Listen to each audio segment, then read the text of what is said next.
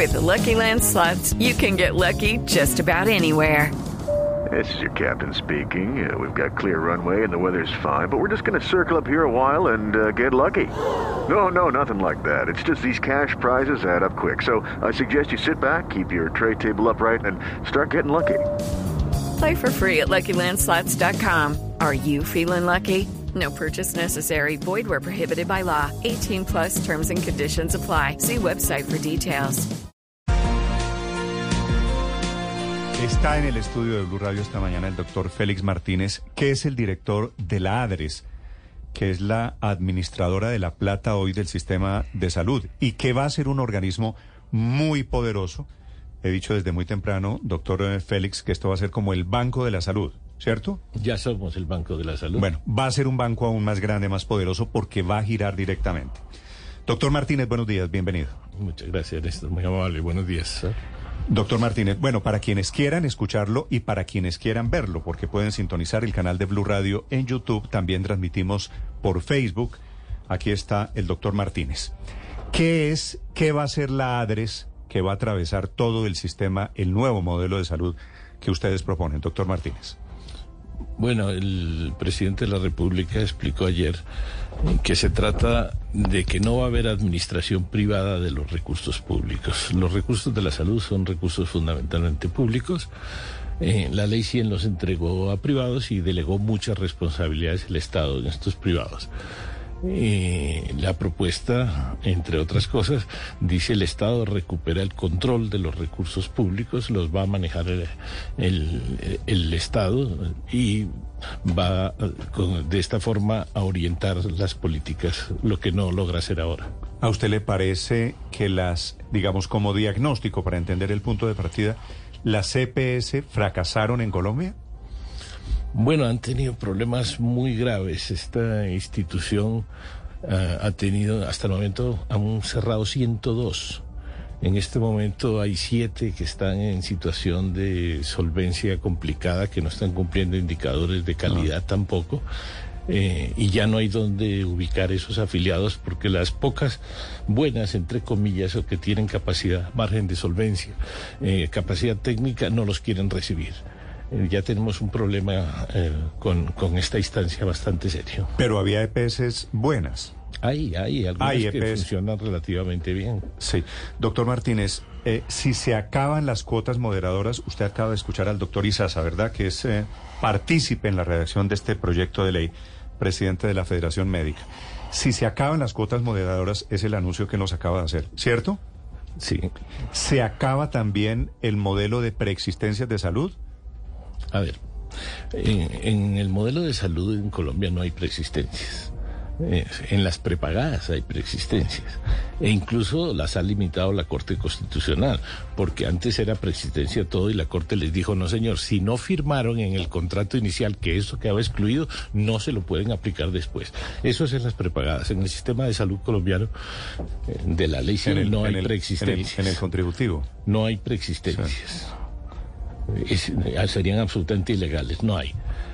Respecto a las cuotas moderadoras. Sí, señor. También el problema es que partimos de un fallo del, de la Corte Constitucional y de una ley estatutaria que convirtió la salud en un derecho fundamental. Y eso dice, y dice el derecho fundamental, y dice la Corte que no puede haber una barrera de acceso para un derecho fundamental. Es decir, que si no tienes plata para la cuota o si no has pagado incluso la cotización, no se te puede suspender el servicio.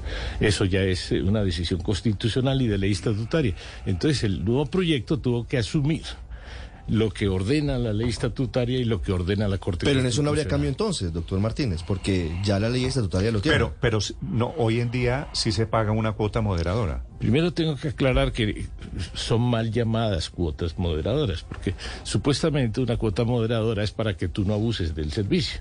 Pero resulta que llaman cuota moderadora, el médico ordena unos exámenes y le aplican mo cuota moderadora, como si hubiera decidido el ciudadano eh, eh, hacerse los exámenes de laboratorio. Y va al medicamento y le aplican disque cuota moderadora, como si él fuera el que hubiera formulado el medicamento. No, son copagos Simplemente son copagos eh, disfrazados con ese nombre eufemístico de cuotas moderadoras. Pero todo eso se, se acaba. Eh, se acabará progresivamente porque va a haber un tiempo de subsistencia del nuevo régimen arrancando con el viejo régimen funcionando que sigue funcionando bajo el esquema de, eh, tradicional. Pero la idea es llegar a un sistema de salud en el cual el paciente atendido en un CAP, ya vamos a hablar de los CAP, no tiene que pagar absolutamente nada, ni por ver al médico, ni por eh, recibir tratamiento. Bueno, los sistemas de seguridad social son sistemas de prepago, por definición. De modo que todo ciudadano que tenga recursos va a tener que pagar y seguramente en, más de lo que están pagando hoy muchas personas que no están cotizando a la seguridad social. Eh, porque el sistema debe buscar la forma de cobrarles. No importa si no pagaron este mes o el otro, el otro. Tarde o temprano, a través de la UGPP o a través de otras, eh, fíjense que ya el Departamento Nacional de Planeación está pasando la obligación de, que todos los ciudadanos declaren sus ingresos. Sí. Eh, va a agarrar a mucha gente que hoy no está pagando o que está metida en el régimen subsidiado. De modo que sí, el sistema va a cobrar, pero no en la puerta del hospital. Lo que se prohíbe constitucionalmente es que al ciudadano le, le cobren o le nieguen el servicio en la puerta de la institución. No que el Estado le cobre después lo que le tenga que cobrar. ¿Y cuándo, eh, y si me cobra a mí el médico y el tratamiento, cuándo me cobraría? ¿En qué momento? No, en ningún momento. Pero, pero dice usted, después de, de recibir el médico, después de recibir no, el tratamiento. no, o sea, no, los pagos no tienen relación con el servicio.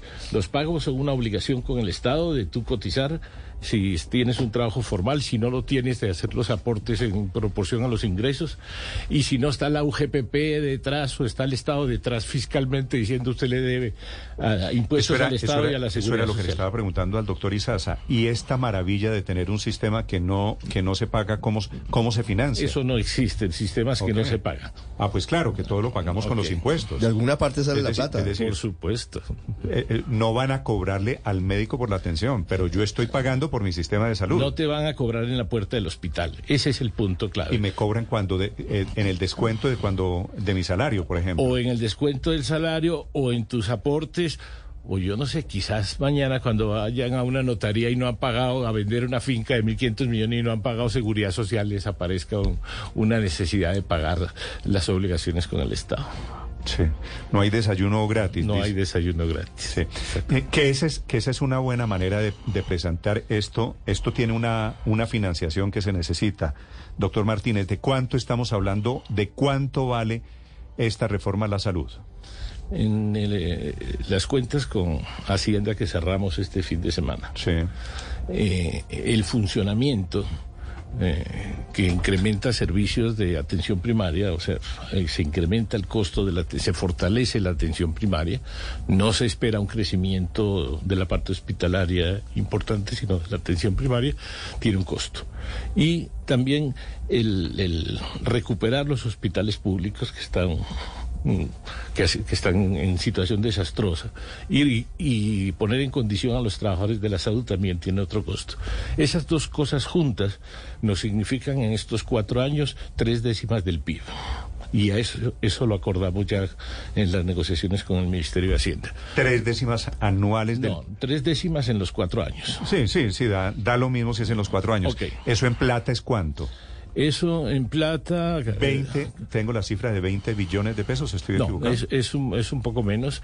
Eh, eso incluye esos 20 billones de pesos de los que hablaban ahora. Incluye otros gastos que son necesarios para la reforma, más aparte de los de funcionamiento. Es decir, la, la inversión en centros de atención primaria, es decir, un plan de inversiones. Incluye mm, superar el problema de pasivos para el arranque de los hospitales en unas condiciones porque endeudados como están, pues no podrían arrancar. Entonces hay otros gastos y todo junto sí supone cerca de 20 billones de A ver, pesos. doctor, doctor Martínez, si le parece, hablemos de cómo van a funcionar. Yo creo que son el eje de esta reforma los centros de atención primaria. ¿Cierto? Estamos, estamos de acuerdo en que son... Son el centro del sistema Creo, nuevo. creo que aquí está la gran revolución. Esos centros de atención primaria significa construir qué, hacer qué. En mi barrio yo tengo que tener un CAP cerca, ¿no es verdad? Todos los países desarrollados tienen centros de atención primaria en los barrios, donde vive la gente y tienen una población adscrita del barrio. Sí. Eh, Tú llegas a, a- a Madrid o llegas a Londres o llegas y te tienes que adscribir a un centro de atención primaria donde eh, vas a, buscar que, que el sistema de salud Sí. eh, te reciba. Eh, y te vas a inscribir porque ese centro de atención primaria tiene que saber qué población tiene, con qué enfermedades tiene, de qué edades tiene, tiene que tener toda su información demográfica, la información de morbilidad de esa población, tiene que saber cuántos niños tiene, cuántos tienen problemas de desnutrición, cuántos tienen, tiene que saber cuántos hipertensos tiene, cuántas mujeres embarazadas se está controlando en el barrio, tiene que saber si hay jóvenes con problemas de, educación sexual, tiene que trabajar el problema, tiene que saber si hay que tiene que trabajar en el barrio problemas de droga, el- sí, tiene que manejar la salud del barrio integralmente. Y también la atención básica de medicina general y ontología. Pero además de ser un centro de atención básica, lo fundamental es que es un organismo que cuida la salud de 20, 25 mil habitantes. Pero, pero eso es un edificio. Es decir, eso, cuando yo he tenido la posibilidad de vivir afuera, me asignan, es cierto, lo que usted dice es rigurosamente cierto. Y me asignaban un GP, ¿cierto? El GP es el General Practitioner, Correcto. eh, que es el médico general que me ve y que me dice, ¿qué hubo, señor Morales? Bienvenido. Ese médico sabe de todo. A mí me recibía ese médico con un vademecum. ¿Así va a ser en Colombia? ¿Eso es lo que ustedes están imaginando? Con un Balbeco no te entiende. Claro, porque el médico me curaba a mí del codo, me curaba de la gastroenteritis, me curaba absolutamente de todo, y eso no existen médicos que sepan de todo. Entonces me dijo un día, ¿qué le pasa en el codo, por ejemplo? Y yo le dije, tengo una tendinitis en el codo. Me dijo, espérese, busco, y sacó el vademecum, porque el señor no es ortopedista. Y entonces, para saber qué era tenis elbow o epicondilitis. Y entonces el señor pues termina siendo ortopedista, pediatra, médico general, cardiólogo. ¿Ese médico general es el que me va a ver a mí en el CAP de mi barrio? En los barrios va a haber eh, eh, médicos generales, fundamentalmente en el centro de atención primaria, pero también se van a desarrollar algunos con, con el tiempo, está previsto que tengan pediatra y ginecólogo también. Eh, o sea, que desarrollen un poco algunas especialidades para evitar la doble trabajo del médico general y el pediatra. Pues es bueno que el niño, ojalá, pues en la medida que tengamos pediatras, vaya in- ingresando estos especialistas a la atención primaria. Pero no. ¿Y cómo se manejan Eh, los eh, especialistas? Un, un segundo, un- sí, te, te explico. El- el- el- lo que queremos es que los centros de atención primaria tengan alta capacidad diagnóstica, mejoren su capacidad diagnóstica. O sea, que no estén tan restringidos los médicos para hacer exámenes y para tratar Mm. de diagnosticar qué problema tienes de salud. Pero de ahí, también el centro de atención primaria va a tener una oficina de referencia de pacientes a la red hospitalaria y de clínicas privadas. Y ese centro, ese, ese equipo va a decirte, eh, mire, le, le voy a conseguir, usted necesita un, un tratamiento ortopédico del codo por esa eh, epicondilitis, entonces, mire, le vamos a buscar opciones, lo llamamos mañana, de hoy a mañana le vamos a buscar qué opciones hay. Al día siguiente te van a comunicar, te dicen, mire, eh, Néstor, tenemos esta opción, la clínica tal, la clínica tal y el hospital tal. Tres opciones te tienen que dar. Tres. Tres. El- el- la primera, que es la más solicitada, el turno está como a un mes porque todo el mundo quiere allá. La segunda lo tiene a 15, 20 días. Y la tercera te lo puede hacer ocho días. Diga usted cuál quiere que le asignemos la cirugía en dónde o el tratamiento. ¿Y eso no es un retroceso frente a lo que tenemos hoy? No, que, que le den opciones y que le den a escoger eh, qué clínica o hospital quiere que le hagan tratamiento. Creo que no es un retroceso, porque eso han debido hacer este sistema de la libre elección que se decretó y nunca lo hizo. Pero yo hoy tengo un acceso a la salud, tengo hoy tratamiento a especialistas mucho más rápido que eso que usted me está describiendo. Bueno, yo no diría que es rápido, salvo que estés pagando un adicional.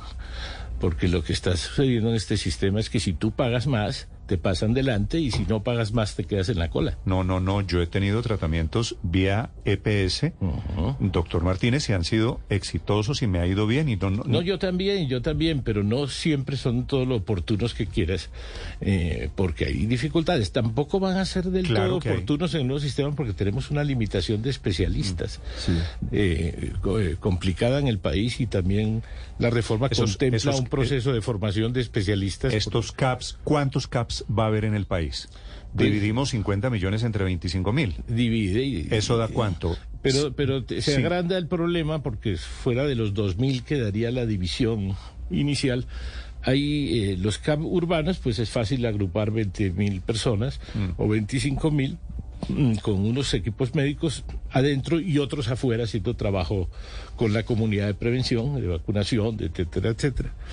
Eh, pero a nivel de municipios rurales y de poblaciones dispersas, vas a tener CAPS, eh, digamos, con varias eh, sucursales eh, o puestos de salud donde tienes que ubicar médicos en corregimientos, entonces, es decir, van a ser... eh, Di- dividir 50 millones que hay de colombianos por 25 mil da 2 mil, ¿cierto? Vamos a... a- Sí, dos mil, pero los, Dos- los, dos- los rurales hay que abrirlos en varios subsedes. Pueden, pueden ser un poquito más de 2 mil. Entonces, Sí. para, para tener una idea, entonces ustedes van a construir 2 mil pequeños o grandes edificios.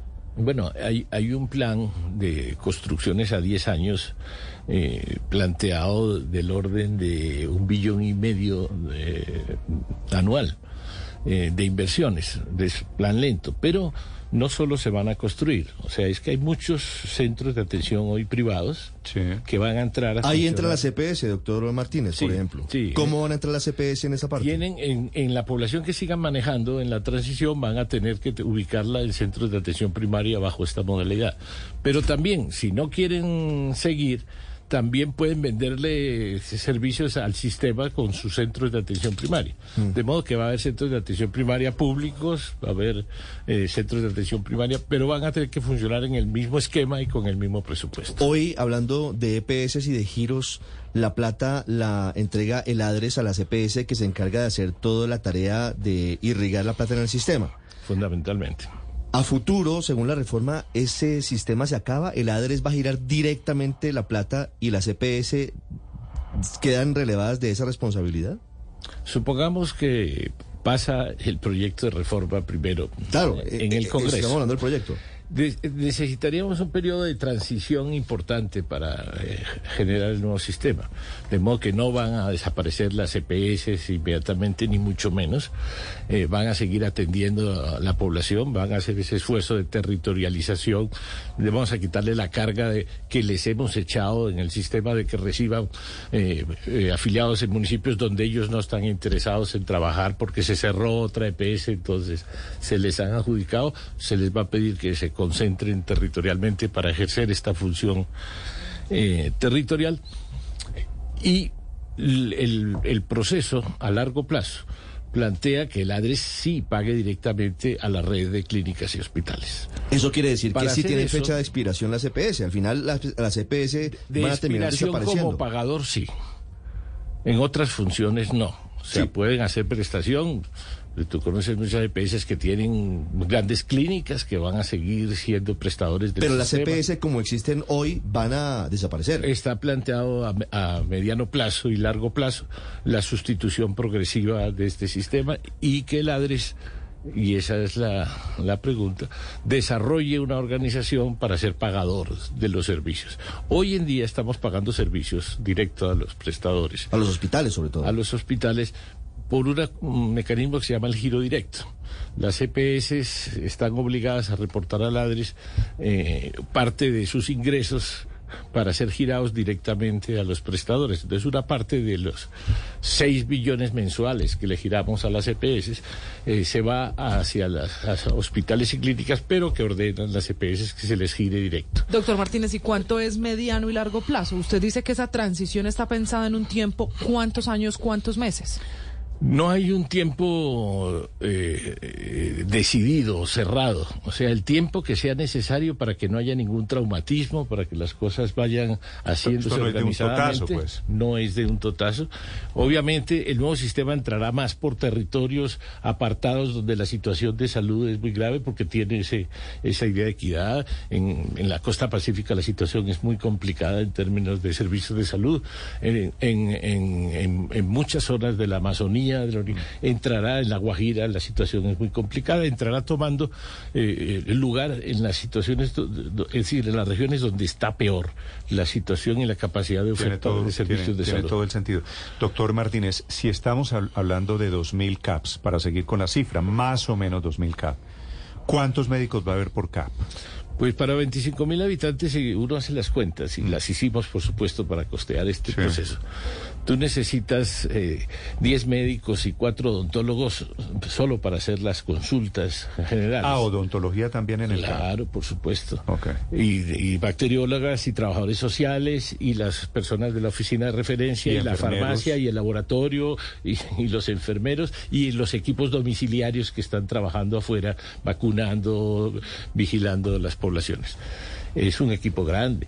Eh, y se necesita todo ese número, pero en términos de médicos de consulta son 10, porque tú tienes que multiplicar que una persona necesita eh, de 3 a 4 atenciones al año. Ok. Entonces tienes que calcular 100 mil consultas para esas 20 mil Más, personas. más, sin contar camilleros, sin contar enfermeras, estamos hablando Sí, de no, 10 10 médicos y unos administrativos y los administrativos, auxiliares, etcétera. los, eh, el equipo Estos- de educación. Estos 10 médicos, odontólogos, bacteriólogos, ¿son contratados por la ADRES? No, no, no, no, no. Los, los centros de atención básica no van a tener que hacer cuentas, ni contratos, ni nada. Va- van a ser pagados por un presupuesto tipo. Se- Este, tiene costeado cuánto cuesta mensualmente el funcionamiento del centro Sí. de atención primaria, sea público o privado. Y se les va a pagar por doceava. El giro para el funcionamiento mensual. ¿Qué quiere decir por doceava? O sea, cada vez van a recibir Ah, el giro de ah, su funcionamiento. Y esa es la forma de pago para los centros de atención primaria. Pero, Para- pero yo soy el doctor Félix Martínez y trabajo en el CAP de Chapinero, en el Centro de Atención Primaria de Chapinero. Correcto. ¿A usted le paga quién? ¿La alcaldía o el, le paga? el centro de atención primaria.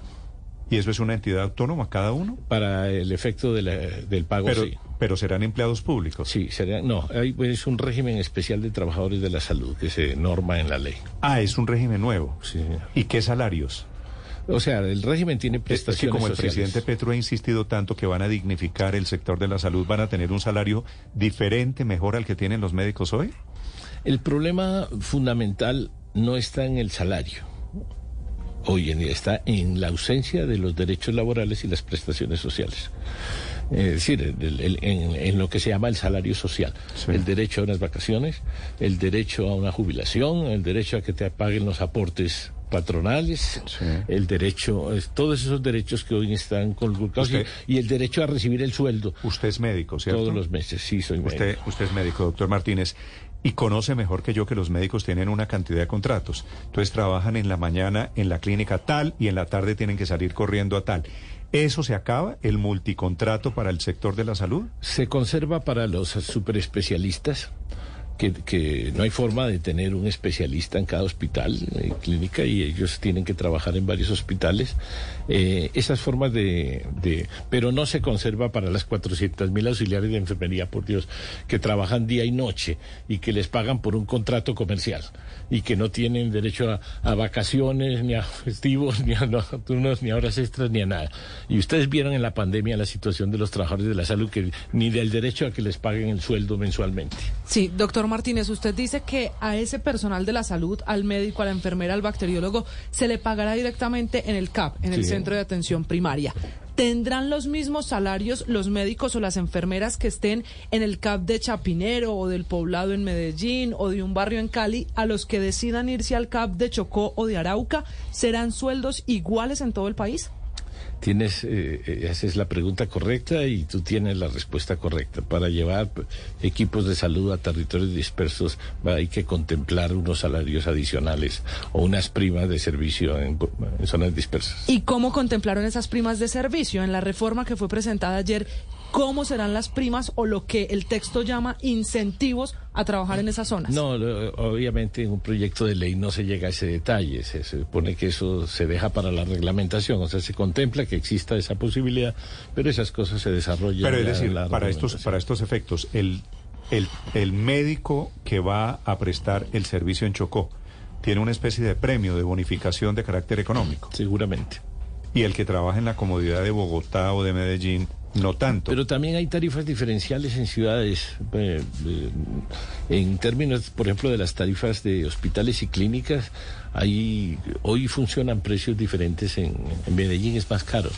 Y esas cosas también las tiene que contemplar el ADRES para, y el sistema nacional. Va a haber un sistema tarifario único para pagar hospitales y clínicas. Y ese sistema tiene que contemplar esas situaciones también. A mí como trabajador, eh, doctor Martínez, me hacen un descuento mensual de aporte a la salud. ¿Eso se mantiene en la actual tarifa o crece? Por, por lo pronto no hay ninguna modificación. El proyecto de ley no mantiene, pero yo te digo que con los años, en todos los países, eh, el aporte a salud sube porque los costos por envejecimiento poblacional, eh, por nuevas tecnologías, hay tres, eh, y, le- y demográficas, hay tres razones que hacen que los costos de salud suban en todos los países.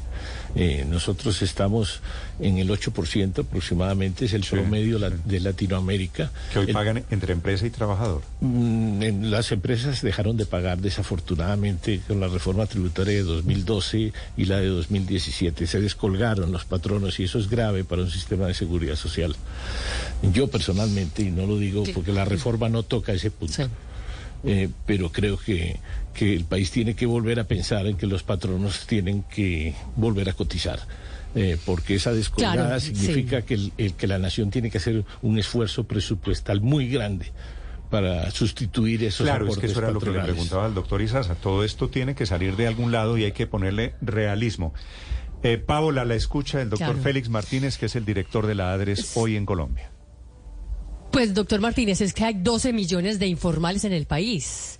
¿A ellos quién va a hacer los aportes? Porque habla usted que sí, que puede ser un descuento en el salario o unos aportes que sigan, que no van a subir de precio, pero a los 12 millones de informales que hay, que superan de lejos la formalidad en el país, ¿quién, quién, quién les va a ayudar a cotizar a este nuevo sistema de salud? ¿Qué va a pasar con ellos? Yo eh, le explicaba hace un rato que hay distintas formas de pagar a un sistema de salud. Hay quienes pueden pagar mensual, pero no todo el mundo tiene que pagar mensual. Eso no quiere decir que no tenga que pagar. Es decir, si tú, si una persona independiente tiene suficientes ingresos, pero le- hoy le obligan a pagar eh, mensualmente una cuota que a veces se tiene que inventar porque este mes no tiene ingresos y le- luego el otro mes cobra un- una cosa grande y tiene más. Eh, se tienen que contemplar como la posibilidad de declarar mensualmente sin pagar y pagar cuando haya los recursos. Se tiene que contemplar que quien no paga, y tenemos en el régimen subsidiado, eh, por ejemplo, eh, personas que de alpargatas, que el CISBEN va y la casa es de Bareque o- y que no tiene aparentemente ingresos mensuales fijos y que no tiene salario, pero mañana está vendiendo una finca de 1.500 millones de pesos y ustedes saben que eso pasa. Entonces, lo que hay que trabajar es las formas de cobrar a las personas que tienen recursos, que tienen negocios, que tienen activos y que no tienen salarios fijos. Y el sistema tiene que ser lo suficiente inteligente para ligarse a esa declaración de ingresos obligatoria del PND para generarle formas de cobro que no sean la mensualidad. Claro. Doctor eh, Martínez, ¿cómo va a funcionar según la reforma a partir de ahora el sistema de referencia y contrarreferencia?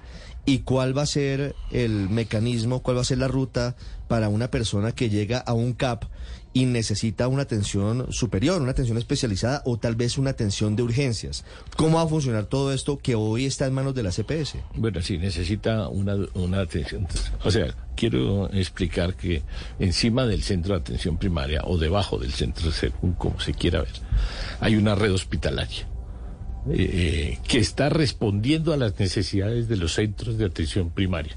O sea, quien determina, eh, quien ordena el servicio, quien requiere al hospital, a la clínica por un servicio es el centro de atención primaria. Habíamos explicado que habrá una oficina en los centros de atención primaria con unas personas que, eh, que reciben la orden médica, este paciente necesita eh, esta cirugía, este paciente necesita esta evaluación del especialista, este paciente necesita estos exámenes especializados.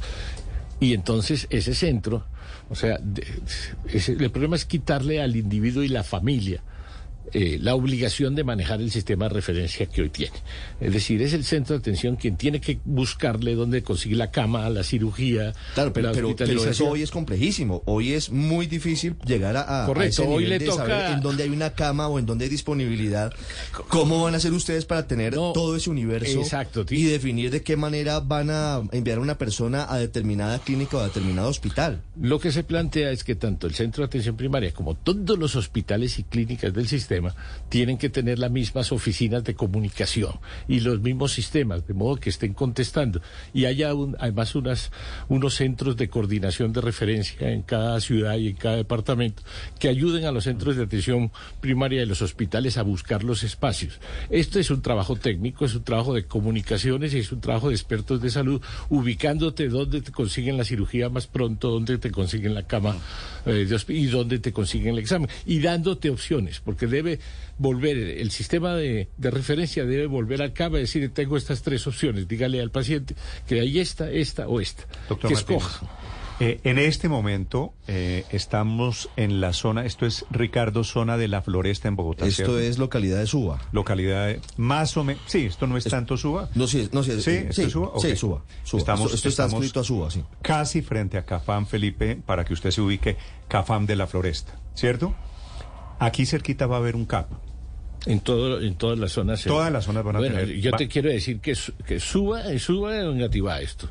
Yo creo, yo creería que era en Gativá, pero me dice Ricardo que suba. Yo creo que es en Gativá, pero No, no. eh, es suba. ok. Sí, De pero pero lo que del sea. 80 es Suba. Pero lo que Del sea. otro lado es en pero pero mi pregunta, doctor Yo Martínez. no quiero referirme a que son, son dos localidades. Yo hice un estudio de la oferta de servicios en Bogotá.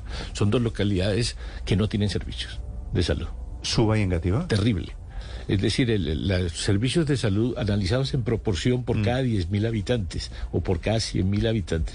Estas localidades tienen más de un millón de habitantes. Pero yo tengo aquí al lado la clínica Shayo. No, correcto. Pero Yo tengo, en- no, la clínica en Shayo existe aquí hace- Mm. el millón de personas de Suba o el millón de personas de Gativá tienen la décima parte de servicios de los que tienen el- en, en el norte de Bogotá y Chapinero. Ok, mi pregunta es la siguiente. Yo tengo un accidente aquí cerquita, saliendo del trabajo, me caigo de la escalera y me parto un pie. ¿Voy al CAP que está aquí cerca de la oficina o tengo que irme al CAP No, al que no, estoy mira, porque no. vivo en una localidad diferente? Las urgencias no las manejan los centros de atención primaria. Entonces- Salvo en los municipios pequeños donde el centro de atención primaria es el mismo hospitalito local, que tienen la única institución de salud. No.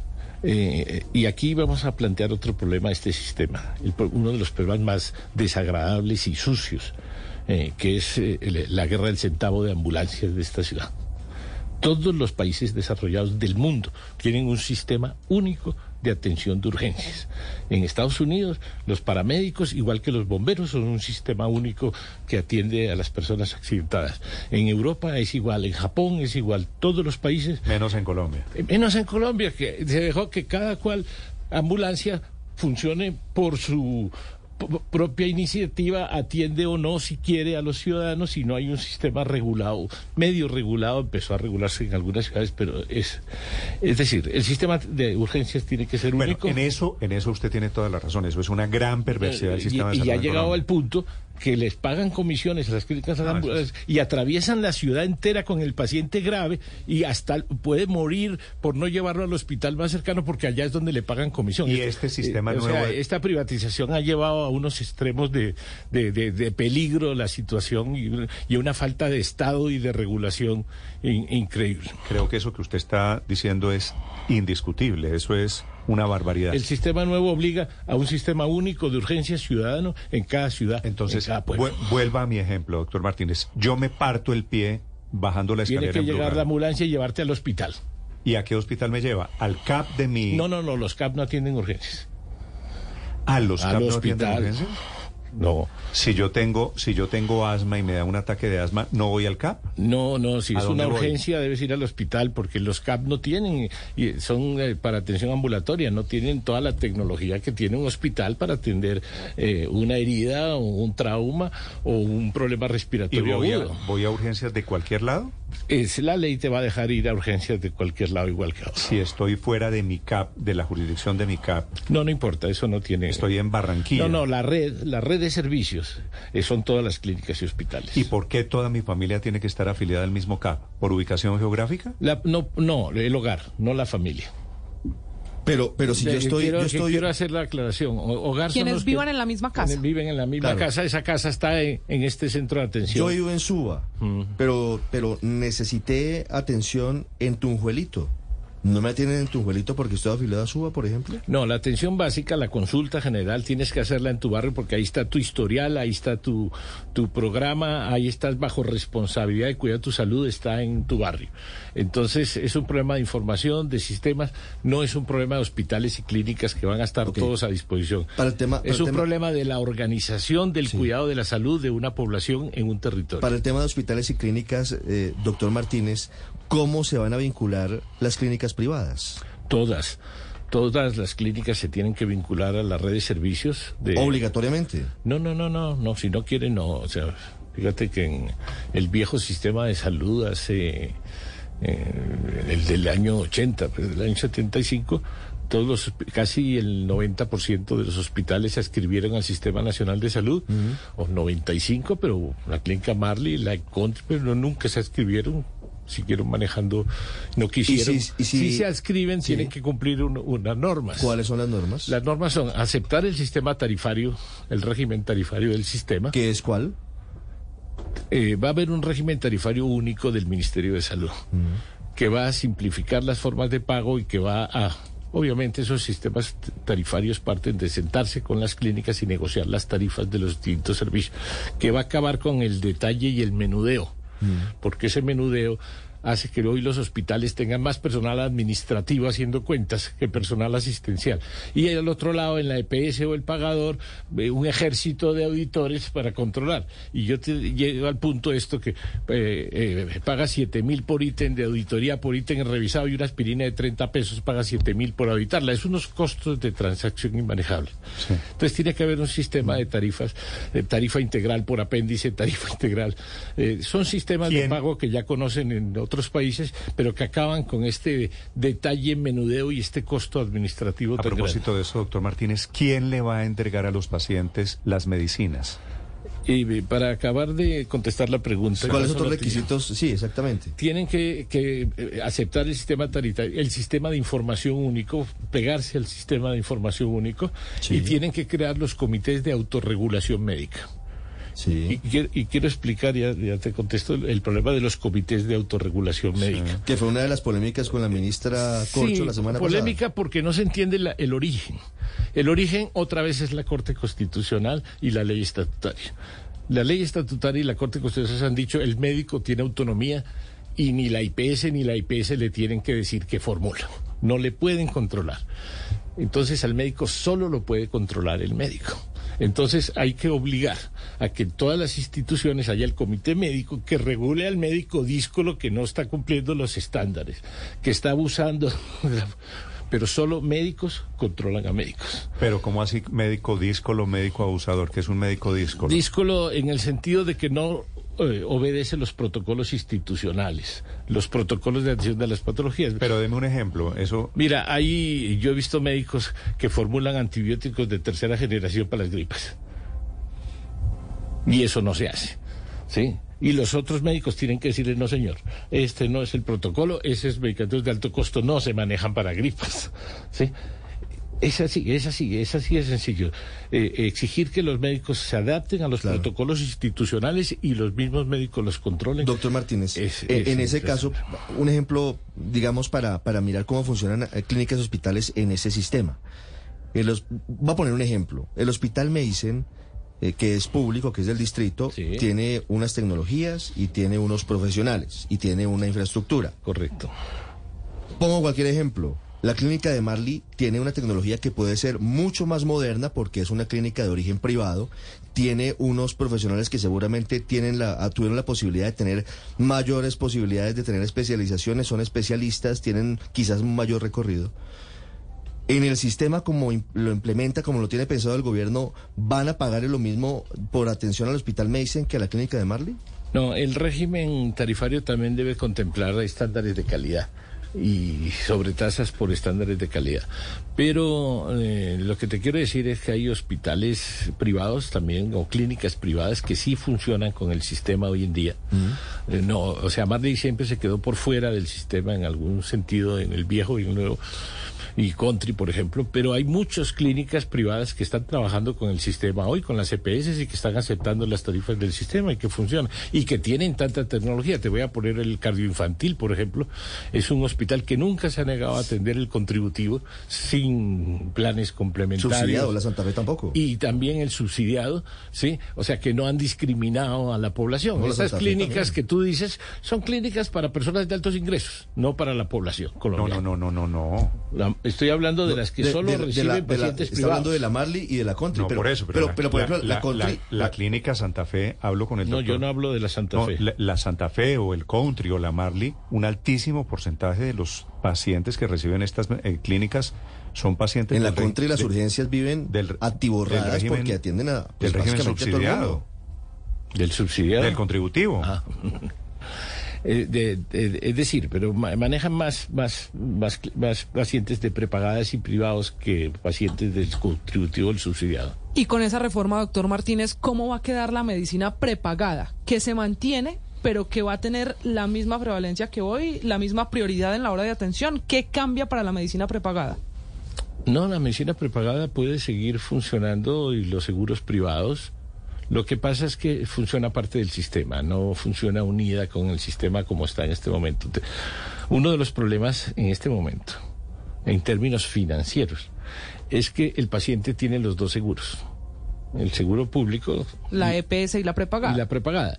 Pero que los costos, pues, eh, o sea, tú pagas las dos pólizas, pero el costo lo acaba pagando el sistema, porque como es el mismo paciente, todos los costos se los cargan. Pero si sistema. yo en el nuevo sistema voy a la medicina prepagada, ¿me atenderán en el CAP por la medicina No, prepagada? No. ¿Dónde será la atención de la medicina prepagada en el nuevo Eh, sistema? Donde la medicina prepagada determine Como que, hoy está que funcionando. te ofrezca servicios. Como hoy. Pero ¿qué cambia, mejor dicho? Si tú Para- va- para si- quienes tenemos si tú medicina vas a. España, el sistema es público de salud y los centros de atención, pero Sanitas funciona y el que quiera tener un, un- un contrato con Sanitas lo tiene, pero en- y, y utiliza los servicios de Sanitas, no los servicios del sistema.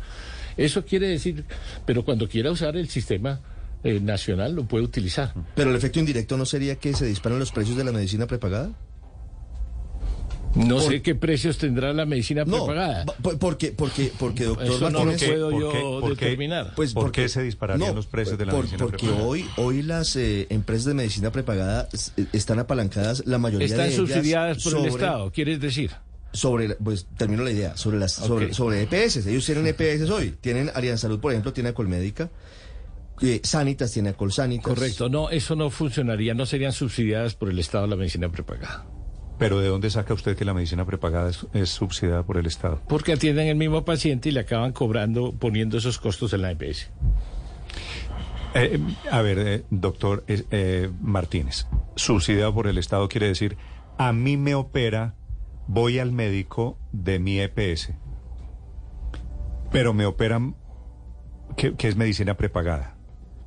Me atiende por la medicina prepagada, pero me operan por la EPS, eso es lo que usted llama subsidiado No, no, no, no, lo que quiero decir es que cuando uno recibe las cuentas eh, y el informe de costos de las EPS, se encuentra esos tratamientos costosos más en las que tiene medicina prepagada.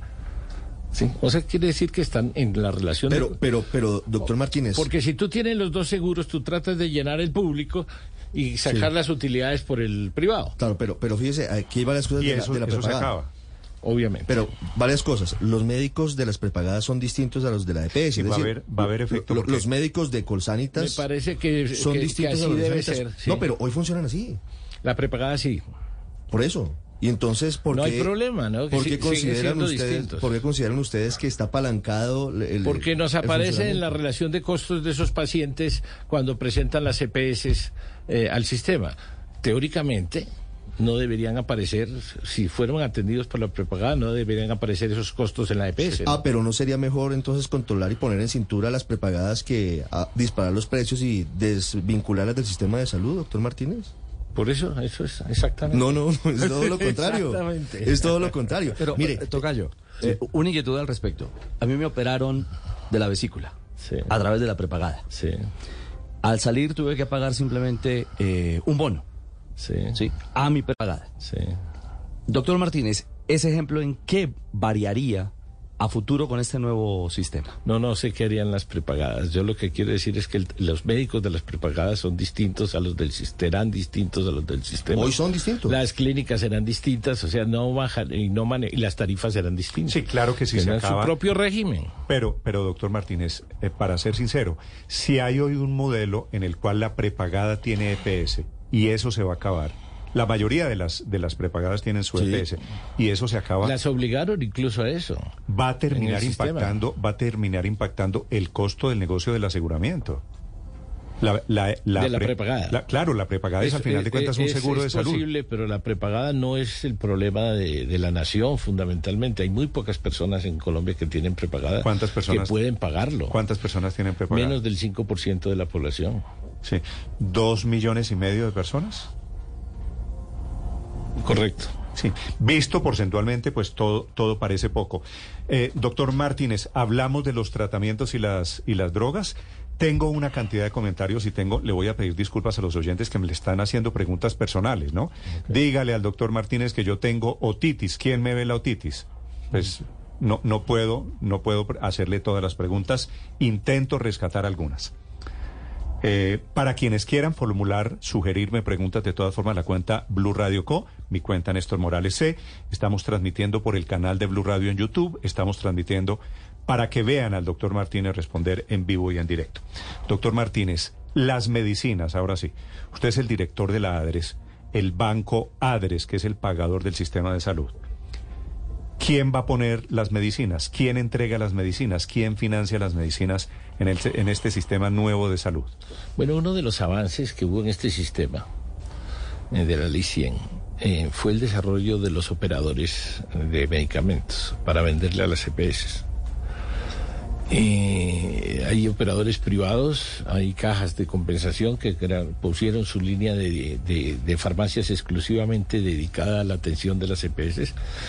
Yo creo que esto ha sido un avance importante y lo que plantea eh, la ley en términos sencillos es que hay que hacer compras eh, y negociaciones de mayoritarias de este tipo, que- lo que no se puede permitir para los hospitales públicos, por ejemplo, ni para los centros de atención, es compras al menudeo, que son onerosísimas.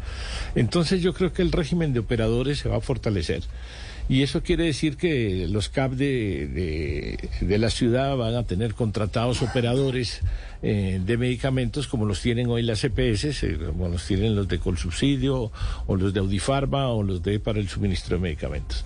Porque son instituciones ya en sistemas organizados que eh, proveen y proveen a unos precios adecuados los medicamentos. De modo que el, régimen de operadores seguiría funcionando similarmente como está funcionando ahora. Estando, estando usted al frente de la ADRES y con mo- un modelo robusto de salud pública, la ADRES puede negociar en unas mejores condiciones con los laboratorios, con las multinacionales. Esto es lo que hacen los sistemas de salud en todo el mundo.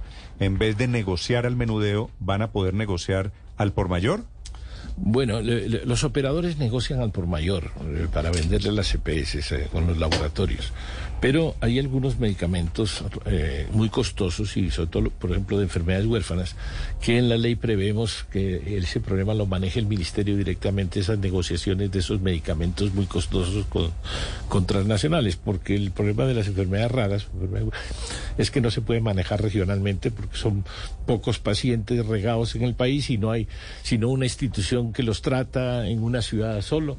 Entonces tiene que tener un poquito de manejo nacional y esa negociación de esos medicamentos muy costosos es mejor que la haga nación, la nación con el ministerio. El ADRE Pero- sería pero entonces- el pagador, pero el ministerio haría esas negociaciones. Básicamente en el sistema de medicamentos no hay grandes cambios. No, no hay grandes cambios. Sigue, sigue manejándose la provisión de medicamentos Muy tal, similar a como tal y como, tal y como, y como funciona ahora. Sobre laboratorios, la última, Paola.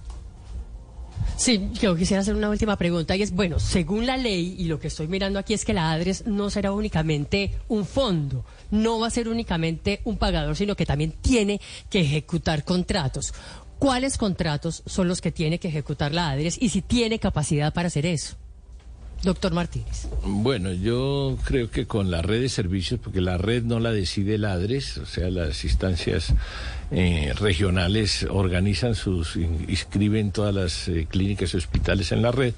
Lo que tiene que hacer el ADRES es hacer unos convenios marcos para recibir las cuentas y hacer auditorías sobre esas instituciones eh, y, pagarle las cuentas bajo el régimen tarifario único que, que dicte el Ok. el Ministerio de Salud. Doctor Martínez, sobre los fondos regionales que se van a crear para administrar los recursos de la ADRES, ¿finalmente habrá alguien como un consejero, un administrador de los recursos o serán los alcaldes quienes administren los dineros? Porque ¿cómo van a evitar ustedes que se politice el sistema, que cambien esos, esos recursos o que cambien los puestos en las clínicas y en los pregunta. hospitales por, por políticos, por votos? Primero y segundo, la ADRES sí tiene la capacidad para eh, tomar todas estas funciones que tiene la reforma, ¿cuánto había que reestructurarlo? La primera pregunta se refiere a los fondos regionales y las oficinas departamentales que son eh, no son de los departamentos ni de los municipios, son de ladres. Eh, son oficinas desconcentradas de ladres, de modo que no, no están bajo... eh, tendrán un consejo de administración los fondos regionales y quiero ya me van a decir seguro social porque tendrá patronos Para allá va. Tendrá trabajadores y tendrá el gobierno sentado en la mesa de administración de cada fondo regional vigilando cómo se gastan los recursos de salud, porque son los aportes de los patronos, de los trabajadores y del gobierno. Y ellos van, esa- ese consejo tripartita va a elegir el gerente regional de cada fondo, va a haber un consejo re- regional y, y van a elegir eso. Si dices eh, parecido al modelo de viejo seguridad social, yo te diría que eh, hace 15 días en Davos, o 20 días, no estoy seguro, salió el informe del Centro de, de Estudios de Davos y, y le dejó una recomendación al mundo. La recomendación al mundo es volver a hacer un trabajo eh, de desarrollo en los países sentando a gobierno, patronos y trabajadores. Quizás sea una vuelta del péndulo en la historia, pero la historia suele tener muchas vueltas del péndulo. La recomendación para el desarrollo de los países de Davos hoy del Instituto es volver a sentar Usted lo pone, Estado, usted patronos lo pone, pone de una manera romántica, la vuelta pendular. Pero le voy a contar, usted lo sabe mejor que yo, doctor Martínez, salimos del Seguro Social tristes, derrotados, porque el modelo público no fue capaz. Lo que usted está describiendo con las CAP, había una clínica que era el Seguro Social, a donde iban seguramente sus padres, mis padres, a hacer cola, rogando a que los atendieran. El riesgo no es ese cuando usted habla de un modelo de salud No, no, no, prioritariamente no, no, porque público. el ADRES y los fondos regionales no van a escoger la red de servicios, van a ser el pagador. Lo que van a hacer es tener unos estudios del gasto bien serios para recomendar al, al ministerio y a los departamentos las adecuaciones de la red, de los servicios, ver por dónde se está yendo el exceso de gasto, viendo por qué hay deficiencias de servicios en un departamento. sí, u otro. claro, pero la Pero no, no, no, estos, el- la función de estos consejos regionales es vigilar el gasto, no es eh, eh, organizar los servicios. No, de acuerdo, pero el riesgo no es la politiquería en Colombia, Pero ¿dónde a ese nivel cómo hay política? porque porque todo el sistema de salud público, ¿quién lo va a manejar? La, esta plata, los CAP, ¿quién lo maneja? ¿Los alcaldes, los gobernadores? Los CAP van a tener un presupuesto público para funcionamiento. Pero los puede- manejan los alcaldes, las direcciones territoriales. Tienen que manejarlo las direcciones Por eso. territoriales. Manejan- pero no manejan el dinero. Pero porque- mane- manejan las nóminas, mane- di- ponen al director y ponen a los trabajadores. Eso no, Oh, eh, eh, no incentiva la una- van a tener una nómina tipo preestablecida y sí tienen que nombrar a los médicos y a los Sí, pero, pero, doctor los- Martínez, pues eh, eso en el Pero mundo... ¿quién quieres que lo nombre en- entonces? No, en el mundo ideal es perfecto. Pero en el mundo de Colombia eso termina convirtiéndose en un eh, escenario de favoritismos, de puestos con intenciones políticas y termina desfigurando lo que al final puede ser una buena eh, idea. Si te digo eh, que van a ser profesionales de planta en todas esos y que el sistema va a tener un régimen de, de ingreso como se ingresa a una planta de personal, pues entonces eh, esa No, es la pero forma así- que se ingresa así- a, así un, ha sido a un- a- a un Doctor- servicio doctor público. Martínez, la, poli- la politiquería no se metió, no hubo carteles de la salud cuando se permitió que el gobernador de Córdoba, por ejemplo, el de señor León. Pero no se vaya muy lejos. No se robaron el pandemia- hospital. En la pandemia, los contratos eh, que se le dieron facultades especiales para contratar algunos servicios el de salud. hospital, el hospital de Putumayo. Los paramilitares no se metieron al modelo de salud cuando Okay, round two. Name something that's not boring. A laundry? Ooh, a book club. Computer solitaire, huh? Ah, sorry, we were looking for Chumba Casino. That's right. ChumbaCasino.com has over 100 casino style games. Join today and play for free for your chance to redeem some serious prizes. ChumbaCasino.com. No purchase necessary. Void where prohibited by law. 18 plus terms and conditions apply. See website for details. era manejado por eh, públicos, políticos de todas las tendencias políticas suelen meter las uñas donde hay platas públicas. Allí no hay un riesgo, ¿ustedes no vieron un riesgo? Lo que el riesgo se maneja de varias formas, o sea, Mm. eh, hay que explicar dos cosas. Primero, la descentralización es un tabú en Colombia por la corrupción. Es el país más centralizado del mundo y no se puede centralizar porque hay corrupción. Yo creo que hay corrupción en todos los niveles del Estado, porque yo no creo que Odebrecht se hiciera en, en los alcaldes y gobernadores, ni creo que eh, lo de centros eh, de- de- del Internet de los niños de las Urbanos, escuelas, centros- centros urbanos. centros urbanos fuera poblados. los alcaldes y gobernadores y creo que Saludcop tampoco se lo robaron los alcaldes y gobernadores. Es, eh, de- no sé, es una manía nacional que los alcaldes y gobernadores son ladrones y yo no acepto esa esa No, versión pero si hay un, pero si hay un mayor riesgo, doctor No, lo que te Martínez, quiero, en, en el hecho de lo que, que te quiero decir, los recursos, todos digamos, los países, eso no es un secreto. no, no, pero todos los países es la reflexión que quiero hacer son descentralizados y maneja una parte de la nación, otra parte de las provincias y otra parte de los municipios. Colombia es de los más centra- descentra- centralizados y no se puede centralizar por el cuento de la corrupción. Lo que no funciona es un régimen político, un régimen político que reparte puestos y contratos para reproducir una empresa política. Cambien el régimen político que es el que genera la corrupción, no acaben la descentralización política administrativa, porque acabar la descentralización es acabar la democracia.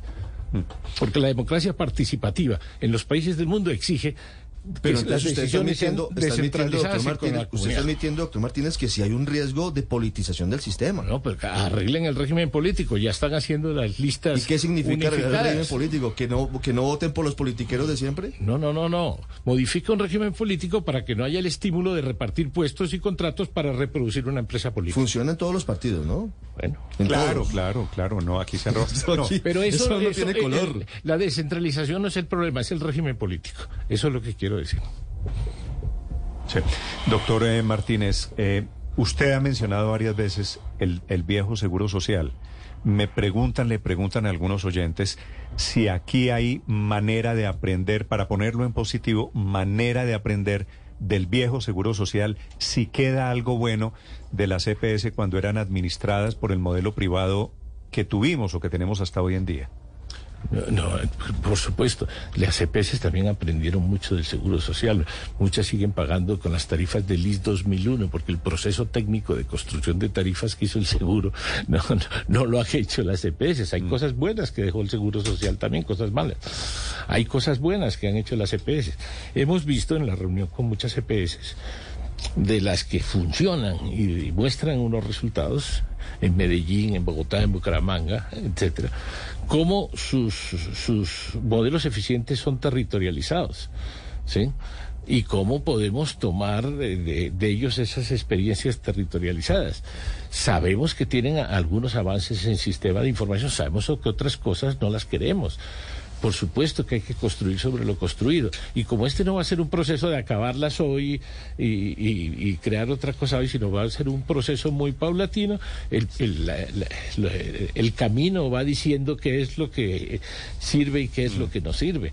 Eh, eh, ellos han desarrollado centros de atención, las que les han desarrollado buenos, unas otras no han desarrollado nada. O sea, la diversidad es muy grande, uno no puede generalizar. Hay EPS muy serias. ¿Sí?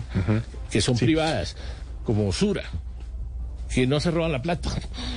Que son administradores controlados. Hay Ah, otros- dígale, dígale eso al alcalde de Medellín, que tiene una teoría diferente. Bueno, ok, pero que funcionan bajo un régimen empresarial, pero la mayoría no funcionan bajo un régimen empresarial, son asociaciones cooperativas donde los administradores no los controla nadie y manejan chiqueras billonarias del Estado con los que hacen muchos favores.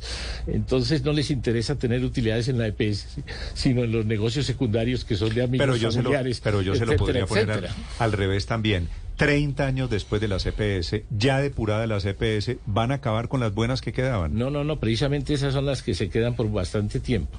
Las que se están cerrando es la que- las que tenemos que sustituir. Las que se están cerrando porque no funcionan. Las otras tendrán mucho tiempo para subsistir. Pero con un rol distinto, con un papel distinto. No, no, primero con el mismo. O sea, mientras va organizándose el nuevo sistema por varios años con el mismo, concentrándose en los sitios, porque ese, esa dispersión de población a ellas mismas las afecta, no la quieren. Sí, entonces concéntrese en lo suyo y sigan funcionando en el mismo sistema que tienen ahora. Desarrollen un poco los centros de atención primaria para su población, pero nada más. Sigan funcionando en el esquema actual y eso va a ser largo porque el, el nuevo sistema va a tener que ir poco a poco eh, cogiendo zonas dispersas y entrando poco a poco, entrando por el sur de las ciudades que no tienen servicios y que las EPS se han caído, eh, etcétera, etcétera. Es un proceso lento y progresivo que no nadie pierda derechos ni tenga problemas. En el nuevo sistema, doctor Martínez, ¿qué va a pasar frente a los colombianos que tenemos enfermedades mentales? No, no, no hay en la, no hay en la norma una, em, recuerde yo, para una eh, tipo de patologías eh, alguna regulación, no. No, ni enfermedades mentales, ni enfermedades hepáticas, ni enfermedades de, de ningún tipo no se establece. Para estos efectos se la considera simplemente tratamiento vía especialista. O- pues, obviamente, como no, si no, no hay unas consideraciones, eh, hay un interés de que haya un, un- un, eh, desarrollo de psicólogos en los equipos de atención primaria y en los centros, que es lo único que, que conozco para darle más eh, predominancia al- a, los problemas de salud Felipe, ¿y mental, usted- pero del resto no hay un desarrollo Y usted le pregunta al doctor Martínez por las enfermedades mentales, ¿por qué razón en particular? Néstor, porque yo tengo dos, trastorno obsesivo compulsivo y depresión crónica severa. Usted sabe que yo estoy medicado hace ya No, muchos no, no, años. yo sé cuál es su situación, pero digo, ¿qué lo hace pensar que una enfermedad mental recibiría un tratamiento? ¿Y o- por qué no, Néstor, si es que una enfermedad mental es tan grave como cualquier otra? Pues recibirá al especialista como con cualquier otra. recibirá el mismo tratamiento de cualquier enfermedad que necesite un especialista? Es la respuesta, doctor Sí, Martínez. sí, correcto. Sí, ok. Doctor Martínez, pero frente hay una preocupación generalizada frente a esas cirugías que son consideradas estéticas, pero que hoy cubre el sistema. Le hablo de la reducción de senos, de septoplasia, le hablo, entre otras cosas, de la bariátrica. Hoy, como está el sistema, como está planteada esta reforma, ¿cómo queda esa cobertura? ¿Lo cubre? No, no, o sea, eso está definido no por el sistema, sino por la ley estatutaria y por la Corte Constitucional. O sea, nosotros tenemos un sistema de cobertura muy amplia, eh, eh, porque hay unos fallos de la Corte Constitucional que lo han llevado a ampliarse progresivamente, y una ley estatutaria eh, que dice lo mismo. De modo que hoy en día, y seguirá lo mismo, solo está excluido no, todo está incluido salvo lo que esté expresamente excluido en la lista que el Ministerio publica de exclusiones. Y así las cosas, doctor Martínez, lo están viendo a esta hora en Facebook, en YouTube, muchos médicos en el país y hay una pregunta que se repite una y otra vez. ¿Qué va a pasar con los consultorios privados? Ese médico que tiene un consultorio en algún pueblo de Colombia, que atiende de manera privada a un médico, ¿cómo queda en el nuevo sistema? Eh, eh, es decir, no hay limitaciones para que eh, centros privados médicos plurales o individuales, cuando sean eh, el caso, hagan parte de la red de servicios. No hay, no hay limitaciones. Uno podría decir que esas eh, redes o este consultorio de un médico privado se convierte en un CAP. No, no, no, no, no, no. ¿No llega hasta allá? No, no, no. O sea, pueden estar adscritos a un cabo o adscritos a la red especializada, ¿no? Pero no... A la red especializada de la que Sí, hablábamos, por ejemplo, para medicina La red prepagada. especializada puede tener algunos especialistas en consultorio suelto, no tiene, siempre ha habido esa Ya. posibilidad. Están escuchando ustedes al doctor Félix Martínez, es el director de la ADRES, que va a ser el organismo tal vez uno de los más importantes con la nueva EPS, muy protagonista del nuevo modelo de salud. ¿Cuánta gente tiene usted en la ADRES, doctor Martínez? La, la ADRES en este momento tiene unas 250 personas. Pero va a tener que crecer muchísimo. Pues lo que está previsto Eh, es decir, si, si operara la auditoría de servicios en un sistema funcionando a 15 años, eh, Mm. manejando los pagos del servicio de salud, tendría que tener 32 mil trabajadores, que es lo que tienen las EPS. No, espera. Ah. Pero la propuesta es que los sistemas inteligentes de auditoría reduzcan el ADRES nacional con todas las oficinas regionales a unos 5 mil trabajadores. O sea, usted va a pasar de 200 y pico. No, sí. no, yo no estaré para esa época. No, pero la, la, la ADRES va para medir. Porque eso es un proceso. Pero para medir el tamaño de- del, del organismo que se va a crear. Sí, de con, dos- con de todas las 250. regionales y con se, todas las oficinas departamentales tendría cerca de 5 mil se va a multiplicar por 20. Sí. Y manejar un presupuesto de. No, el mismo que está manejando hoy de 70 millones de pesos de 70. hoy, prorrógalo. El presupuesto es el mismo. 70 billones de pesos, más de 5 mil personas en todo el país, habla de la dimensión de la transformación, por lo menos para la ADRES. Gracias por acompañarnos, gracias por aceptar esta invitación, doctor Martínez. Mucho gusto, Néstor. Usted es muy amable, explicó muy bien la reforma, quiero decirle. Le agradezco. Y quiero decirle que tiene puntos a tener en cuenta en esta discusión. Ahora, esto se abre la discusión, esto seguramente en el en Congreso, el Congreso empezando. le pegan la, la peluqueada, ¿no? Vamos a ver qué pasa. Allá lo veré en el Congreso dando la batalla. Vamos a ver si me invitan. Gracias, señor, muy amable. Es Félix Martínez, director de la ADRES, esta mañana 8.21 en Blue Radio. Hello, it is Ryan, and we could all use an extra bright spot in our day, couldn't we? Just to make up for things like sitting in traffic, doing the dishes, counting your steps, you know, all the mundane stuff. That is why I'm such a big fan of Chumba Casino. Chumba Casino has all your favorite social casino style games that you can play for free anytime, anywhere with daily bonuses. That should brighten your day a little. Actually, a lot. So sign up now at chumbacasino.com. That's chumbacasino.com. No purchase necessary. Group. Void were prohibited by law. See terms and conditions. 18 plus.